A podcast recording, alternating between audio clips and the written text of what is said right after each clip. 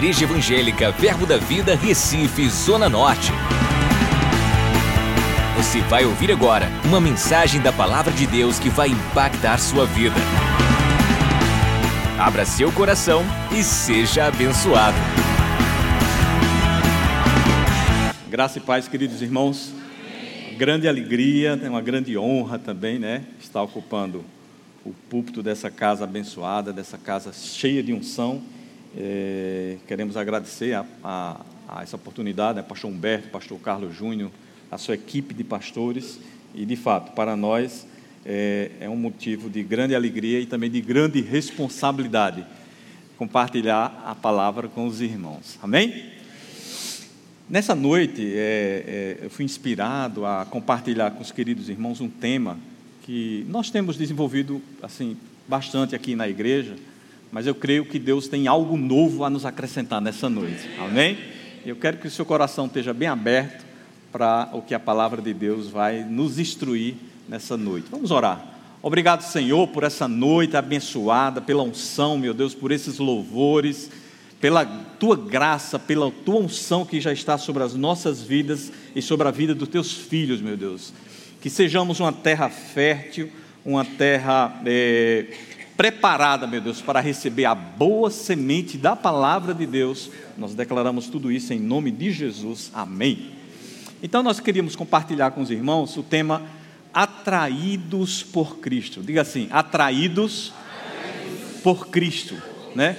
Nós temos já temos assim bastante consciência, né, que é, estamos unidos a, a, Cristo, né? Aquele que está em Cristo é uma nova criatura. E vamos é, perceber, vamos aprender pela palavra, né? Como de fato isso aconteceu. Como é que a Bíblia nos instrui, como é que a Bíblia nos ensina a forma que Jesus, com grande amor, nos atraiu. Amém?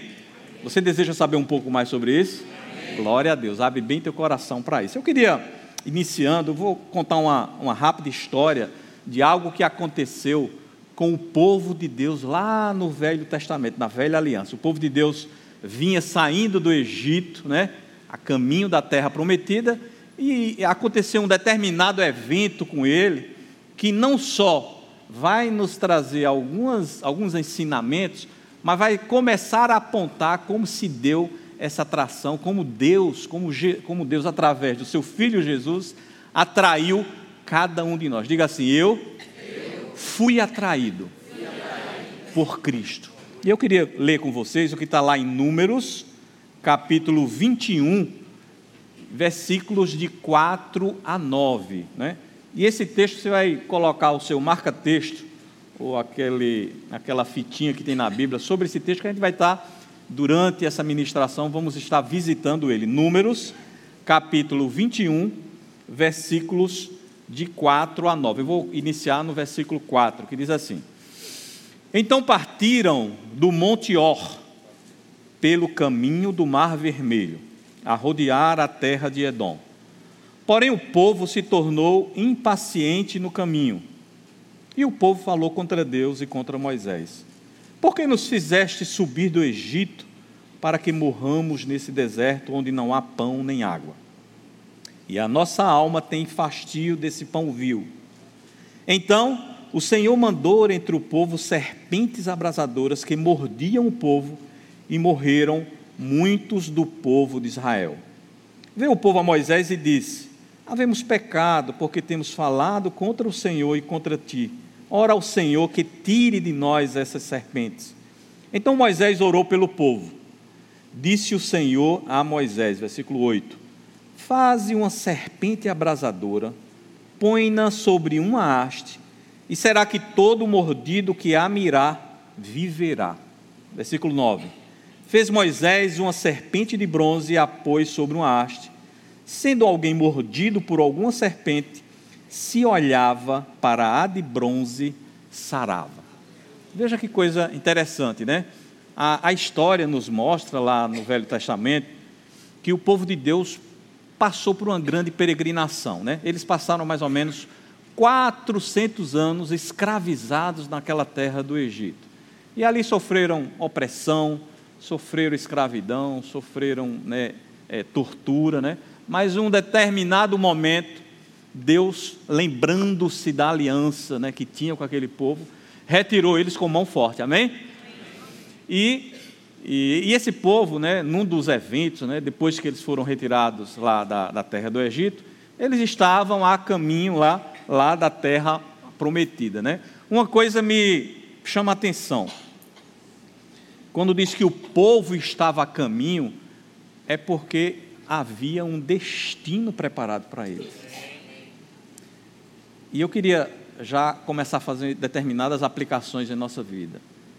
Cada um de nós que estamos aqui nessa noite, também querido irmão ou querido amigo que nos vê pela internet, saiba que a cada um de nós está reservado um destino. Amém? E Deus sabe onde a gente vai chegar. Evidentemente, nós estamos no caminho, estamos caminhando para um maravilhoso destino que Deus já reservou para cada um de nós.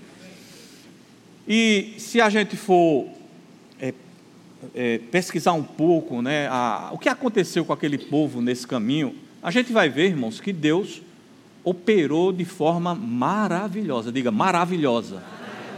Não só para eles saírem daquela, da terra do Egito, não é verdade? Aquelas pragas que aconteceram, as dez pragas, os livramentos, né? Deus providenciou que o mar se abrisse, glória a Deus por isso, né? Deus providenciou água, Deus providenciou comida, é, pão e carne, quer dizer, tudo que foi necessário, eles tiveram a provisão e a intervenção de Deus sobre a vida deles. Amém? Amém? Isso me chama a atenção também. Sabia que mesmo você no caminho, a caminho do destino, Deus está intervindo em áreas da sua vida? Amém. Deus está trabalhando em alguns aspectos da sua vida. Amém e a gente precisa estar percebendo o que Deus está fazendo. E não está atentando para o que a gente acha que Deus não está fazendo. Amém? E o Espírito Santo, que habita dentro de cada um de nós, a cada dia, a cada minuto, ele vai estar fazendo uma pergunta: Você percebe o que eu estou fazendo na sua vida? Você está atentando para as portas, ou para os caminhos, ou para as oportunidades, ou para as conexões que eu estou colocando no teu caminho para que você chegue no teu destino? A cada instante o Espírito Santo vai estar fazendo, lembrando, mostrando isso nas nossas vidas, não é verdade? Só que nessa história que a gente leu, contrariamente a essa atitude, o povo era um povo queixoso, um povo cheio de ingratidão, cheio de murmuração e cheio de incredulidade. Né? E são coisas que, de fato, é, isso não leva ninguém para lugar nenhum. Amém, irmãos? E aí você pergunta, irmão Joás, o que é que essa história acontecida, sei lá, mil e poucos anos antes de Cristo, tem a ver comigo agora, aqui no ano de 2019, aqui na Zona Norte da cidade do Recife. O que é que eu tenho a ver com isso? E a minha resposta é: você tem a ver tudo com isso. Amém?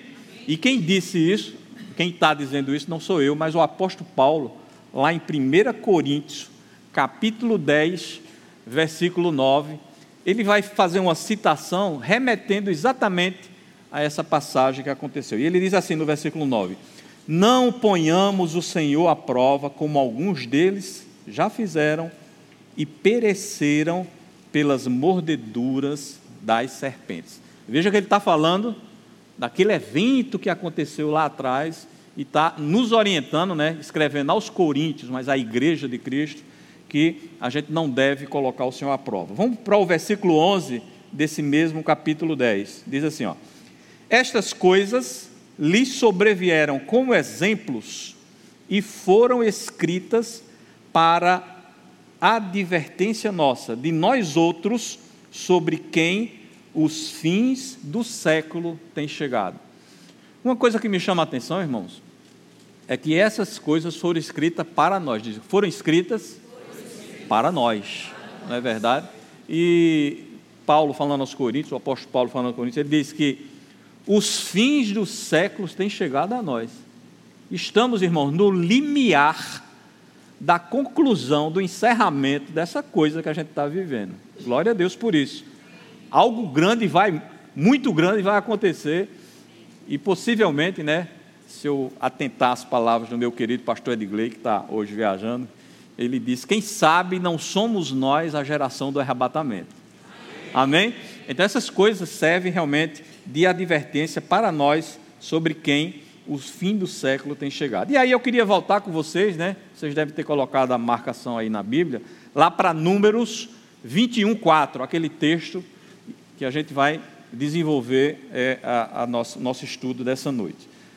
No Números 21, 4 diz assim: O povo se tornou impaciente no caminho. Finalzinho aí do texto. Ó. Porém, o povo se tornou impaciente no caminho. Se Paulo diz que essas coisas devem servir de advertência, eu consegui identificar dois erros que esse, que esse pessoal cometeu. A primeira coisa é que eles se tornaram impacientes. E há uma lição para nós nessa noite: é que o caminho ou o processo ou aquilo que a gente está vivendo vai exigir de nós paciência. Amém, irmãos? Diga assim: paciência. paciência. Olhe para o seu irmão e diga assim: paciência, irmão.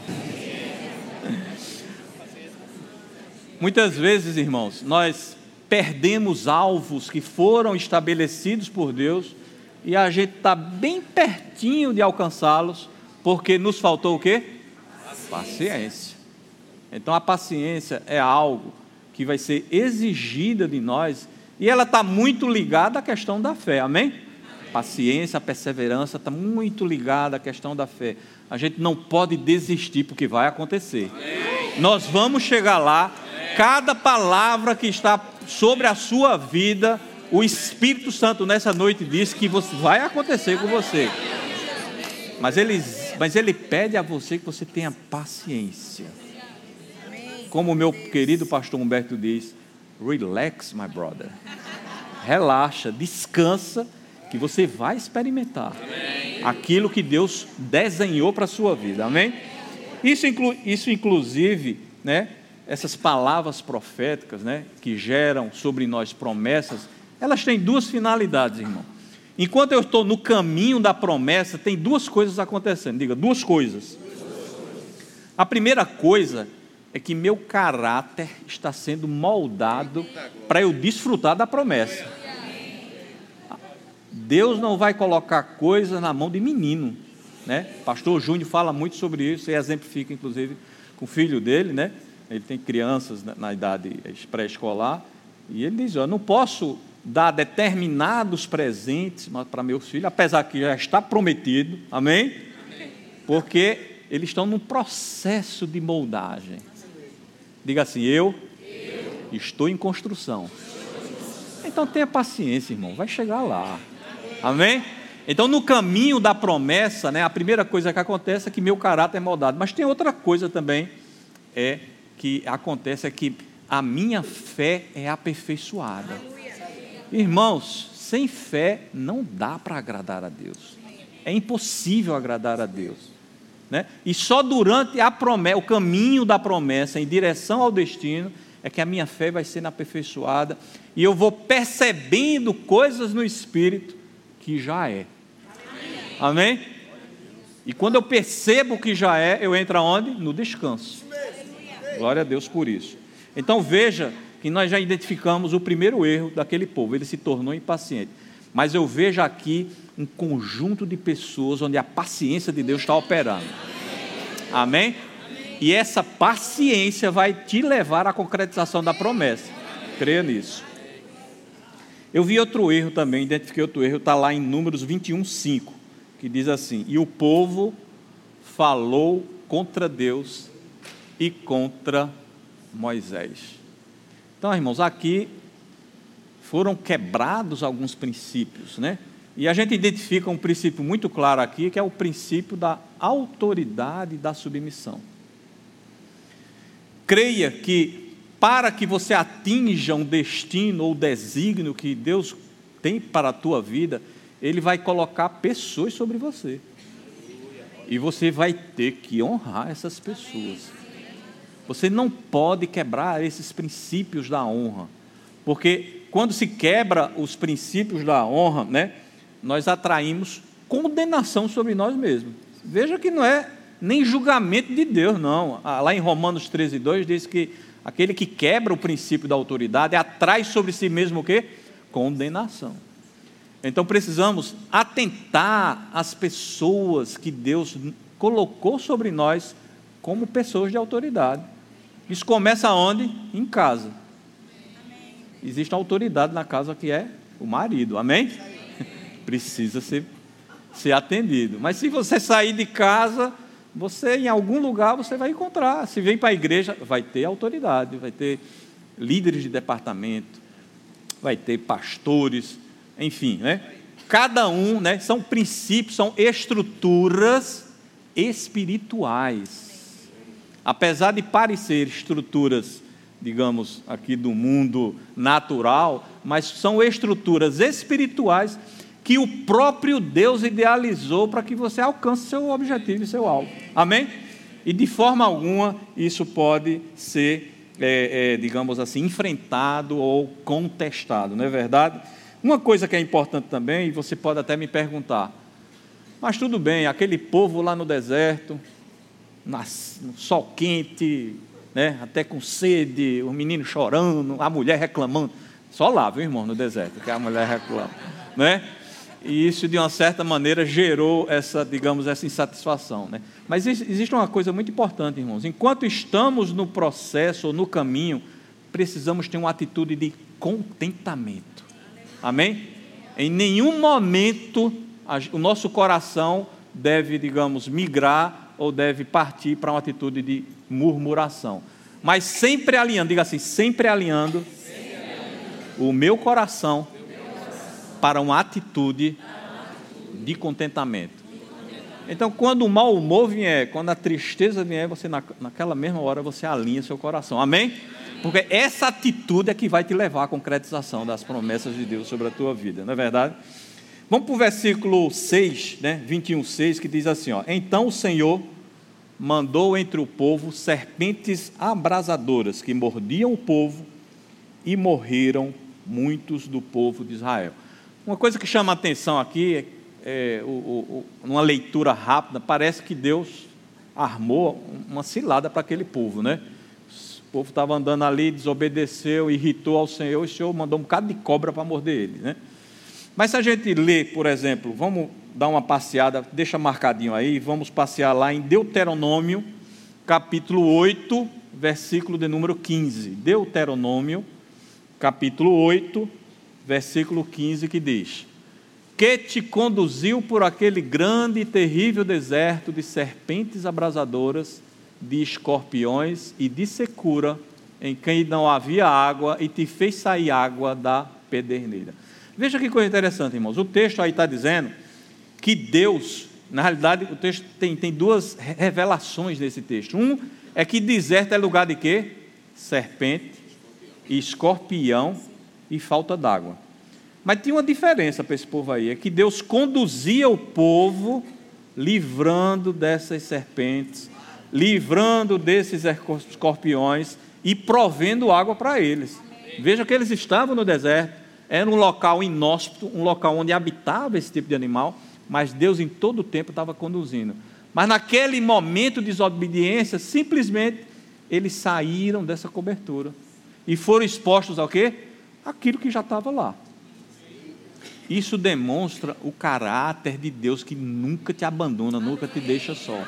Ele sempre está contigo, ele sempre está cuidando da tua causa, mas você precisa ter seu coração alinhado para que você não saia dessa cobertura. Amém? Glória a Deus por isso. E uma coisa que me chama a atenção também, nesse evento, né, que essas serpentes começaram a morder esse povo, é que todo mundo pagou o pato por causa da desobediência de alguns. Então, às vezes, irmãos, é, momentos de incredulidade ou desobediência não só afeta a nós próprios, mas a quem está no nível de influência nossa. O irmão John Bevere, né? Eu chamava João Bevere, mas eu acho que agora é João Bevere. Ele escreveu um livro muito bacana que tem aqui na, na no Verbo Shop, que é, é, o efeito da criptonita, alguma coisa assim. E ele analisa exatamente isso, né? Como é que pessoas inocentes pagam o preço devido à desobediência de outras pessoas, de, de algumas outras pessoas. Então precisamos, irmão, cada vez mais nos julgar a nós próprios, amém? Para que a gente não entre num caminho de derrota ou de insucesso e com a gente a gente arrasta um bocado de gente que está perto da gente, amém? Glória a Deus por isso. Vamos para o versículo 21, 7, lá de Números, voltando, né? Diz assim: ó, Veio o povo. Acho que soltou alguma coisa aqui. Está ouvindo? Tá bom. Veio o povo a Moisés e disse: Havemos pecado porque temos falado contra o Senhor e contra ti. Ora ao Senhor que tire de nós as serpentes. Então Moisés orou pelo povo.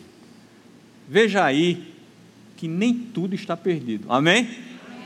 Existe momento que a gente se arrepende, a gente, a gente se faz um, autoexame, uma autoanálise e começamos a corrigir algumas áreas de nossa vida que são, precisam ser corrigidas. E foi o que aconteceu com, com eles aqui, né? É, vieram Moisés e Moisés orou pelo povo. Veja que uma coisa interessante aqui, que é, é esse, é, essa passagem relata que houve um arrependimento. Arrependimento é você voltar atrás. A cada instante, irmãos, precisamos estar observando o nosso coração alinhando nossas atitudes, né? E fazendo o que a Bíblia fala de metanoia, tomando outro rumo, amém? Sempre de volta, né? Aquele caminho que é um caminho de vitória, um caminho de conquista, né? Um caminho de, de, de realização. Versículo 8, né? Disse o Senhor a Moisés: Faze uma serpente abrasadora, põe-na sobre uma haste, e será que todo mordido que a mirar viverá. Veja que depois que Moisés orou para o povo, Deus já tinha uma solução. Diga assim: Deus, Deus. nunca é pego de surpresa. Irmãos, Deus sempre tem uma solução para a tua vida, amém? Pode, como se diz, a água está dando na canela, como diz o meu pastor, né? Mas Deus tem algo a, a revelar a você que vai tirar você de uma situação de improdutividade, uma situação de insucesso e vai te levar de volta aquele caminho que vai te levar ao teu destino. Amém? Deus tem sempre pronto, né, uma, uma solução, né, para essas coisas. E veja que aqui começa a aparecer uns elementos que a nosso ver são elementos conhecidos, né? Deus mandou pegar uma haste, botou ali, mandou colocar uma serpente. Se a gente for para o versículo 9, né, diz assim: ó, fez Moisés uma serpente de bronze e a pôs sobre uma haste sendo alguém mordido por alguma serpente, se olhava para a de bronze, sarava. Isso parece nos remeter a alguma coisa, né? uma haste, as pessoas olhando e, e, e recuperando a sua vida, pessoas que estavam condenadas à morte, à medida que olhava para aquela serpente, né? recuperando a, a, a sua vida. Uma coisa que me chama a atenção é dizer assim: ó, se olhava, sarava havia um condicional. As pessoas tinham que o quê? Obedecer, olhar, é, obedecer aquela instrução. Eu imagino, irmãos, pelo fato de ter esse si aqui na Bíblia, que se formaram três grupos. Um grupo que acreditou, amém? E o que é que aconteceu? Viveu. Um grupo que não deu atenção, infelizmente, morreu, né? Ou sucumbiu. A Bíblia até relata que teve um grupo que passou a adorar a serpente é o chamado grupo sem noção, né? É, ou bastar, né? Tinha que olhar, acontece, né, irmãos? Ó, tinha uns que olhavam, tinha uns que não olhavam, aí dançavam, né, como se diz no popular, e tinha outros que passaram a adorar. Então, esse era o pessoal completamente sem noção. Esse estava fora de toda a orientação que Deus é, tinha colocado. E uma coisa que me chama a atenção é que Deus não escolheu pessoas para serem salvas. Diga assim: a salvação, estava disponível para todos. Bastava eles obedecerem, irmãos. Estava ali a todo instante, a todo momento, enquanto eles estavam sendo atacados por aquela serpente, A salvação estava cravada ali naquela haste de madeira. Bastava eles simplesmente olhar, né? E aí, glória a Deus, porque essa história terminou bem. Amém? Amém. Muitas pessoas olharam, né?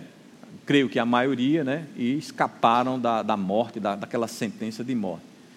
Mas esse texto começa a nos apontar para algo mais grandioso. Diga assim: algo mais grandioso. Deus estava de uma forma, é, digamos assim, fragmentada, ele estava revelando algo que aconteceria anos ou séculos à frente. Amém? E aí, Jesus começa a revelar isso no seu ministério aqui, quando ele ah, esteve entre nós aqui na terra. E a gente vai ver isso lá em João, Evangelho de João, capítulo 3, versículos 14 e 15. João 3, 14 e 15. Diz assim, ó. E do modo porque Moisés levantou a serpente no deserto, assim importa que o filho do homem seja levantado, para que todo que nele crê tenha a vida eterna. Veja, irmãos, que do modo, né, daquela forma que Moisés fez, que obedeceu, exatamente daquela maneira deveria acontecer agora com o filho do homem. Jesus estava se referindo a ele próprio. E ele dizia o seguinte: ó, todo que crer nisso que aconteceu vai ter a vida eterna. Só que uma coisa me chama a atenção: a vida que aqueles israelitas tiveram naquele episódio foi uma vida biológica, eles apenas escaparam de morrer. E a vida que Jesus está citando aqui é a vida Zoe, diga, vida Zoe, que é a própria vida de Deus.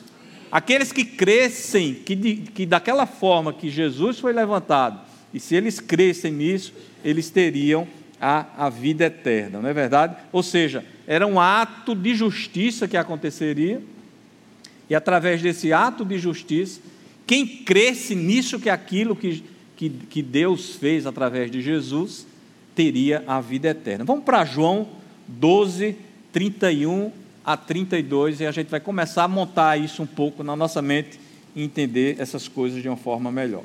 João 12, versículos 31 a 32, que diz assim: Chegou o momento de ser julgado este mundo, e agora seu príncipe será expulso.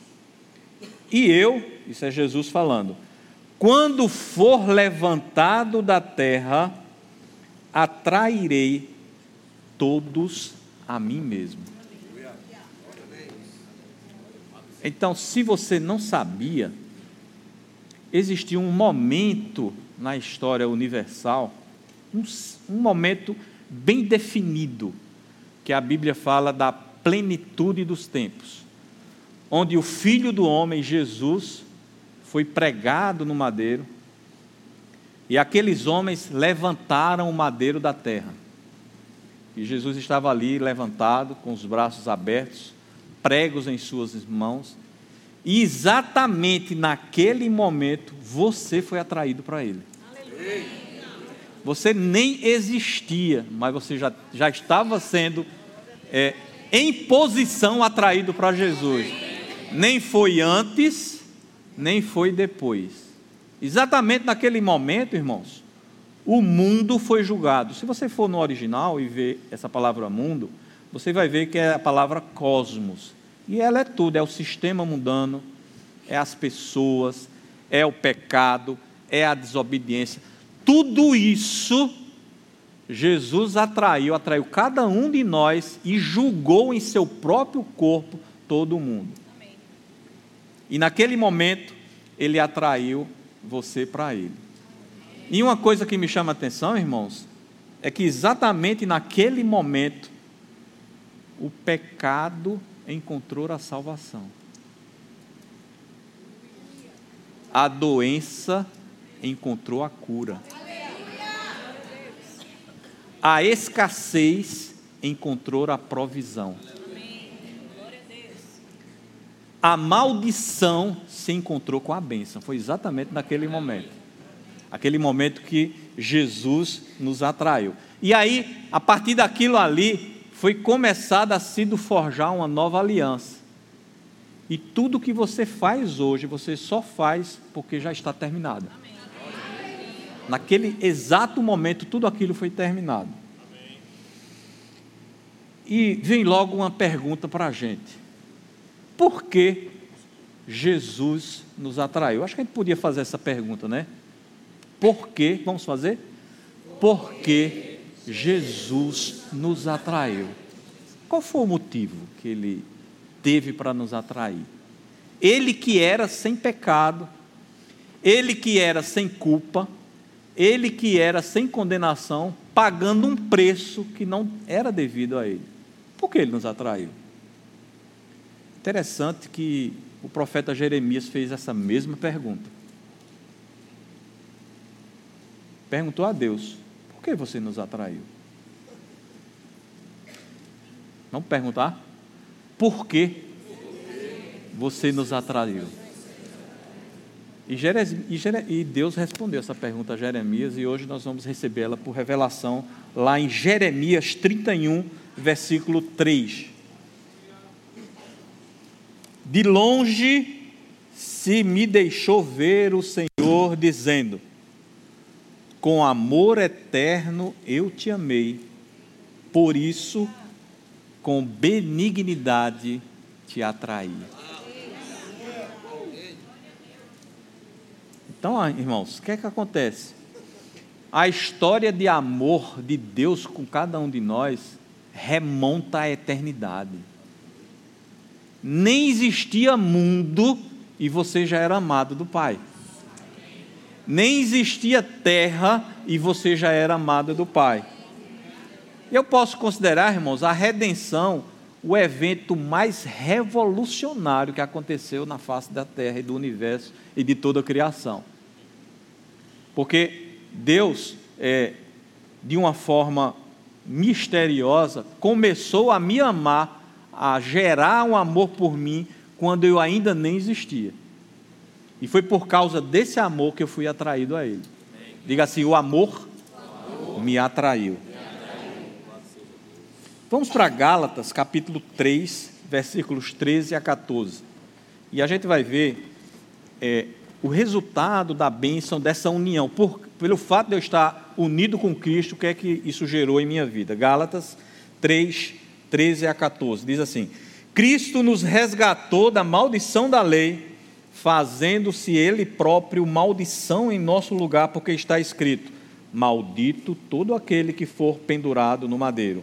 Versículo 14: Para que a bênção de Abraão chegasse aos gentios em Jesus Cristo, a fim de que recebêssemos pela fé o Espírito prometido. Diga assim: hoje, eu sou abençoado. Veja que o resultado dessa atração é que hoje eu sou abençoado. Hoje não pesa mais sobre minha vida maldição. E tudo aquilo que está sobre a minha vida de promessa de Deus vai acontecer na minha vida.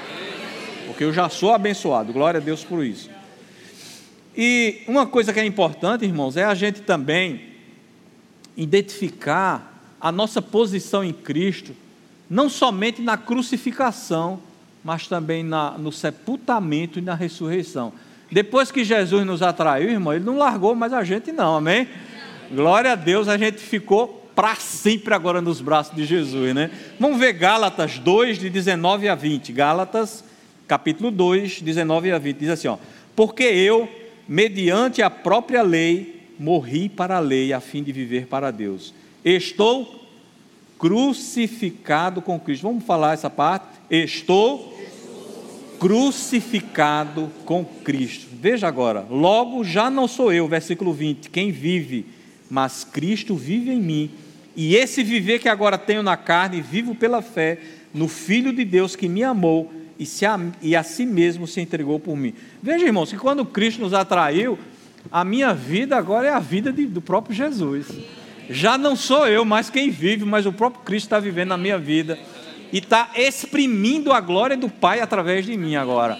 Onde eu vou, onde eu entro, onde eu caminho, onde eu saio, eu estou carregando a própria glória de Deus. A glória manifesta de Deus. Vamos para Colossenses 2, de 2 a 13. Colossenses 2, de 2 a 13, que diz: Tendo sido sepultado juntamente com ele no batismo, no qual igualmente foste ressuscitado mediante a fé no poder de Deus, que o ressuscitou dentre os mortos. E a vós outros que estavas mortos pelas vossas transgressões e pela incircuncisão da vossa carne, vos deu vida juntamente com ele, perdoando todos os nossos delitos. Veja que não só eu fui crucificado, mas também eu ressuscitei com Cristo. Hoje eu estou de fato unido a Cristo. Irmãos, você não imagina a importância desse entendimento no seu espírito, que você está em Cristo. Não tem jeito mais. Você é um abençoado, você é um filho de Deus, você é um vitorioso, você é um próspero, e você é uma pessoa cheia de saúde, porque você está em Cristo. E essas coisas precisam ser manifestas em sua vida, amém? Vamos ver 2 Coríntios 5, 15. Diz assim, ó. E ele morreu por todos, para que os que vivem não vivam mais para si mesmos, mas para aqueles que por eles morreu e ressuscitou. Toda a sua vida hoje, irmãos, é baseada na vida e no propósito que Deus tem para você. Porque a morte dele gerou em nós a possibilidade de eu viver a vida dele. Amém? Glória a Deus por isso. Então vivemos, irmãos, uma aventura com o Espírito hoje. E temos já traçado em nossas vidas um destino glorioso. Eu sei que cada um de nós, em algum momento, se pega pensando, né? Rapaz, onde é que vai dar esse negócio? Não é verdade? Às vezes um momento digamos, de incerteza ou de insegurança né, que passa sobre cada um de nós, né? Onde é que esse negócio vai chegar? Pois saiba, irmão, que vai chegar num lugar muito bom. Amém. Pois saiba que vai chegar num lugar muito alto.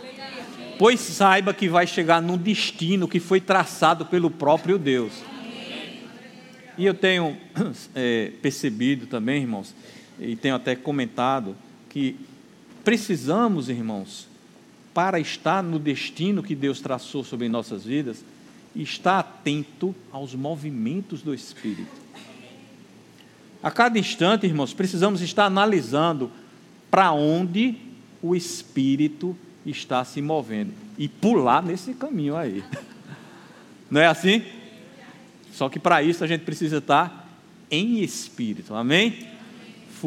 Calando as vozes que não são as vozes do Espírito Santo de Deus. E cada vez mais está atento às instruções do Espírito. E ele vai te guiar para águas tranquilas, e ele vai te guiar para pastos verdejantes, e ele vai te guiar para uma vida de sucesso. É isso que Deus deseja de cada um de nós. Mas precisamos atentar para esses movimentos, atentar para aquilo que Deus já está fazendo e sempre ouvindo o Espírito Santo que vai estar nos perguntando: percebes o que eu estou fazendo? Sempre ele vai estar, sempre ele vai estar te perguntando: percebes o que eu estou fazendo? Percebes a porta que eu estou abrindo? Percebes o caminho que eu estou traçando para a tua vida? Percebes as conexões que eu estou trazendo para você, para que você atinja o seu destino? cada instante ele vai estar gentilmente consultando o nosso coração e a gente precisa estar atento a essas realidades. E se a gente atentar a isso, ele estará escrevendo uma extraordinária história de fé. Irmãos, muitas pessoas ainda ouvirão falar do que Deus fez na tua vida. Muitas pessoas. Você vai ser motivo de inspiração para muitas pessoas. Muitas pessoas, irmãos, vão atestar as intervenções sobrenaturais que Deus fez na tua vida. Não é verdade? Para mostrar que eu estou caminhando para o final, eu queria já ir chamando o louvor bem devagarinho, né? Aí a gente já vai, o louvor vai se posicionando e a gente vai caminhando aqui. Uma coisa importante, irmãos: fomos designados para algo específico.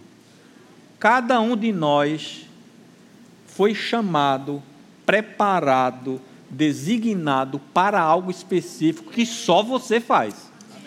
Ou seja, você é muito especial para o Senhor. Amém? Existe uma característica, uma beleza, uma perfeição em algo que você fará no reino de Deus, que só você tem isso aí. Amém? Glória a Deus. Eu queria que a gente visse lá em Efésios 1,4, que diz assim: Assim como nos escolheu nele antes da fundação do mundo. Veja que história linda, irmão. Deus nos escolheu e já nos amou de cara assim. Foi amor à primeira vista.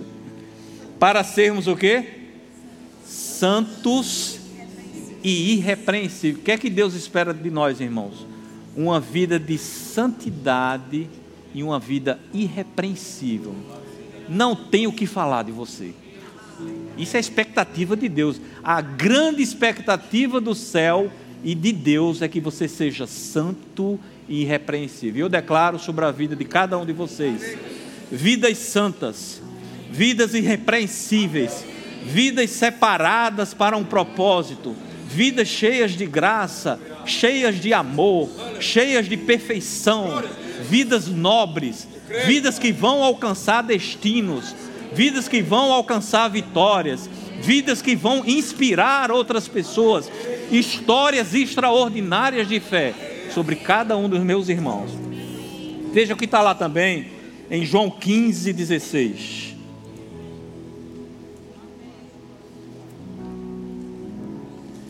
Não foste vós que me escolhestes, você foi escolhido Pelo contrário, eu vos escolhi a vós e vos designei, eu vos desenhei, eu vos projetei para que você vá e dê fruto e o vosso fruto permaneça. A fim de que tudo quanto você pedir ao Pai em meu nome, ele vos conceda. Irmãos, se você tiver plantado no lugar certo, na hora certa, com as pessoas certas, frutificando o que Deus quer que você frutifique, não vai faltar nada na sua vida. O que você pedir será suprido, para que você frutifique e cumpra o desígnio que Deus tem sobre a cada vida de vocês.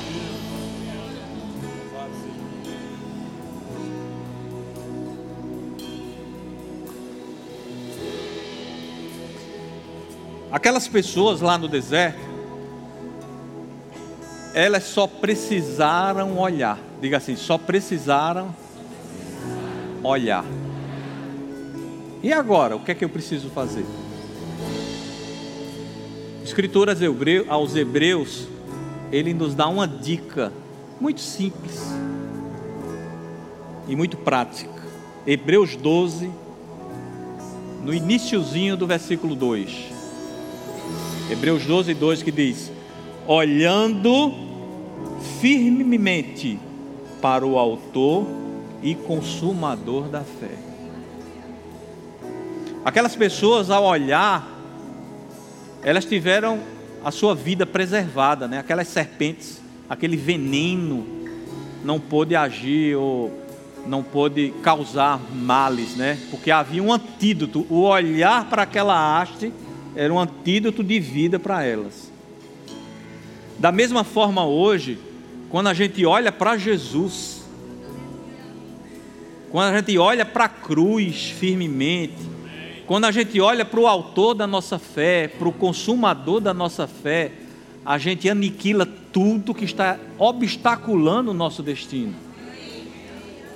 Ao olhar para Jesus, os caminhos começam a ser abertos, as portas começam a ser escancaradas, a saúde divina começa a chegar na minha casa, a provisão, o sucesso, o desígnio de Deus. Só basta eu olhar, olhar para a palavra, levar os meus olhos espirituais a contemplar aquela cena da redenção. Existe uma canção que diz: Ao olhar para a cruz, eu o quê? Eu sou livre. Ao olhar para Jesus, eu tenho vida. Irmãos, existe uma vida fantástica esperando para cada um de nós. E a gente precisa tão somente olhar para Jesus, contemplar aquela cruz, contemplar a redenção, trazer essas realidades ao nosso coração.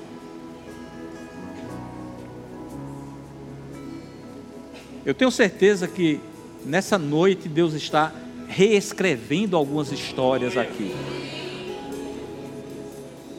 Alguns caminhos estão sendo mudados, algumas histórias estão sendo alteradas.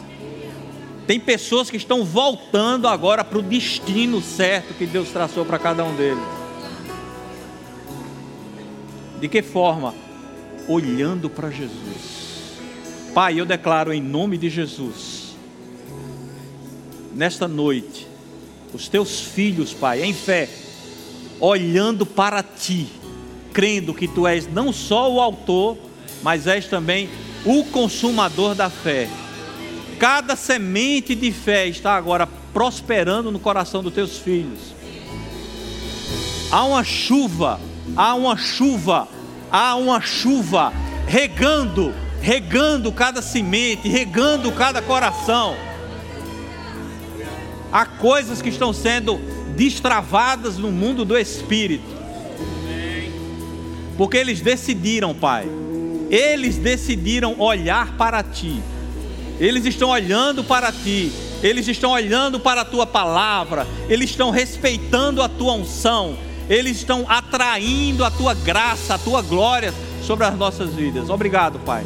Novas histórias, novas histórias, novas histórias destinos, destinos, destinos completos, frutos, frutos na vida de cada um, frutos designados, em nome de Jesus.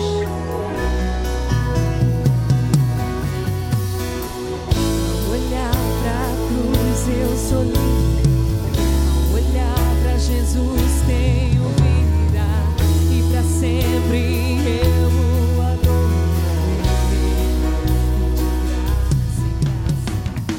Acesse já nosso site verbozonanorte.com, além das nossas redes sociais no Facebook, Instagram e nosso canal no YouTube pelo endereço Verbo Zona Norte Recife. Ou entre em contato pelo telefone 81 30 31 5554 e seja abençoado.